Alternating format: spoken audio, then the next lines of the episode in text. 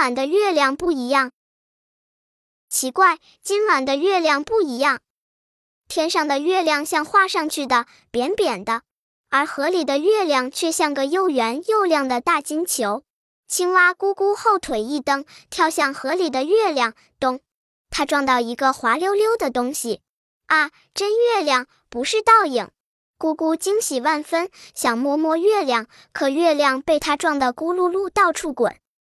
站住！站住！咕咕拼命追，月亮反而越滚越快。咕咕游到岸边，对准莲蓬话筒说：“嘟嘟。”今晚的月亮不一样，请你和点点快到河边来。不一会儿，大熊嘟嘟和兔子点点赶到了。他们看到远处正在游动的月亮，惊讶地发出赞叹：“好美呀！”咕咕急切地说：“嘟嘟，你划船带我们追过去看看好吗？”“好，上船吧。”呀，忘带渔网了，得用渔网把月亮扣住。咕咕叫起来。为什么月亮会不舒服的？因为它跑得特别快。姑姑把自己追月亮的经过讲了一遍。姑姑，你撞到了月亮，它一定吓坏了。你向月亮道歉了吗？点点问。我忘了，现来还来得及吗？姑姑的脸红了。来得及。嘟嘟奋力划起小船。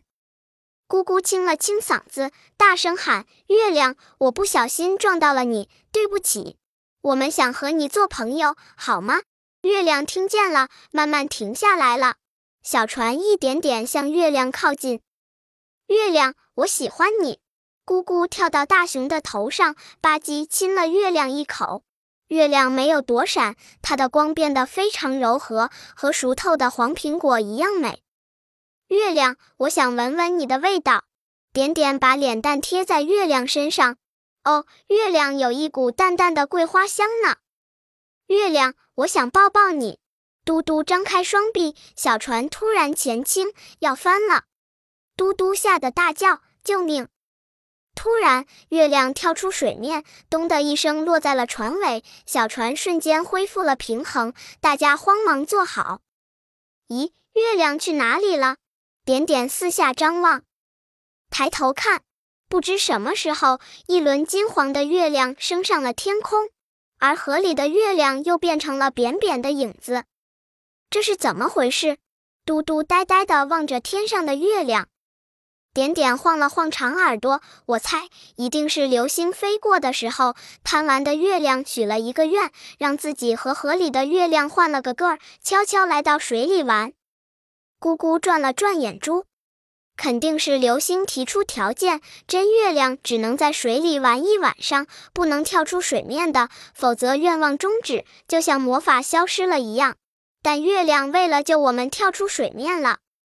是的，一定是这样。大家深深地陶醉在故事里。这时，天上的月亮对着大家眨了眨眼睛，好像是在肯定大家的猜想。下次有流星飞过的时候，再来找我们玩吧！大家一起对月亮喊道。本篇故事就到这里，喜欢我的朋友可以点击屏幕右上方订阅，关注主播，每日更新。